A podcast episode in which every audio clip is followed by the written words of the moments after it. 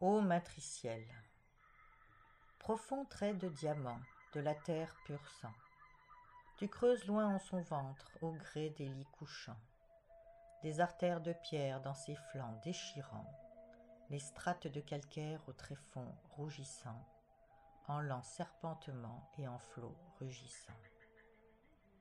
La vie trouva en toi un berceau ruisselant généreuse et riche de tant d'amour naissant des milliards d'êtres purs tant de cœurs palpitants. Les premières symphonies quelques pas hésitants. Aux sources de l'envie nouveau commencement. Le monde fut conquis de tes désirs d'enfant. Nourrice fabuleuse aux eaux amples allaitant la féconde création de tes rêves éclatants. De tes chimères fertiles puissante marée semant.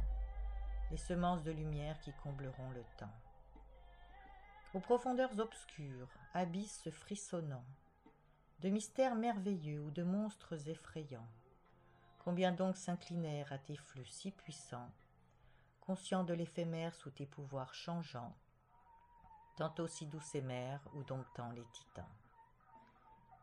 Maîtresse des nuages et si loin voyageant il nous arrive encore d'oublier bien souvent tes formes et tes alliés qui t'emportent vaillamment funambule des vertiges promeneuse des vents si haut dans les nuées où tes sœurs retrouvant. Cette mémoire gravée que dans tes eaux germant nos retours nous rappellent à ton ventre océan universel passage de tant d'êtres inscrivant l'alliance de nos âmes en tes flots maternants et nos corps ne sont faits que de gouttes de ton sang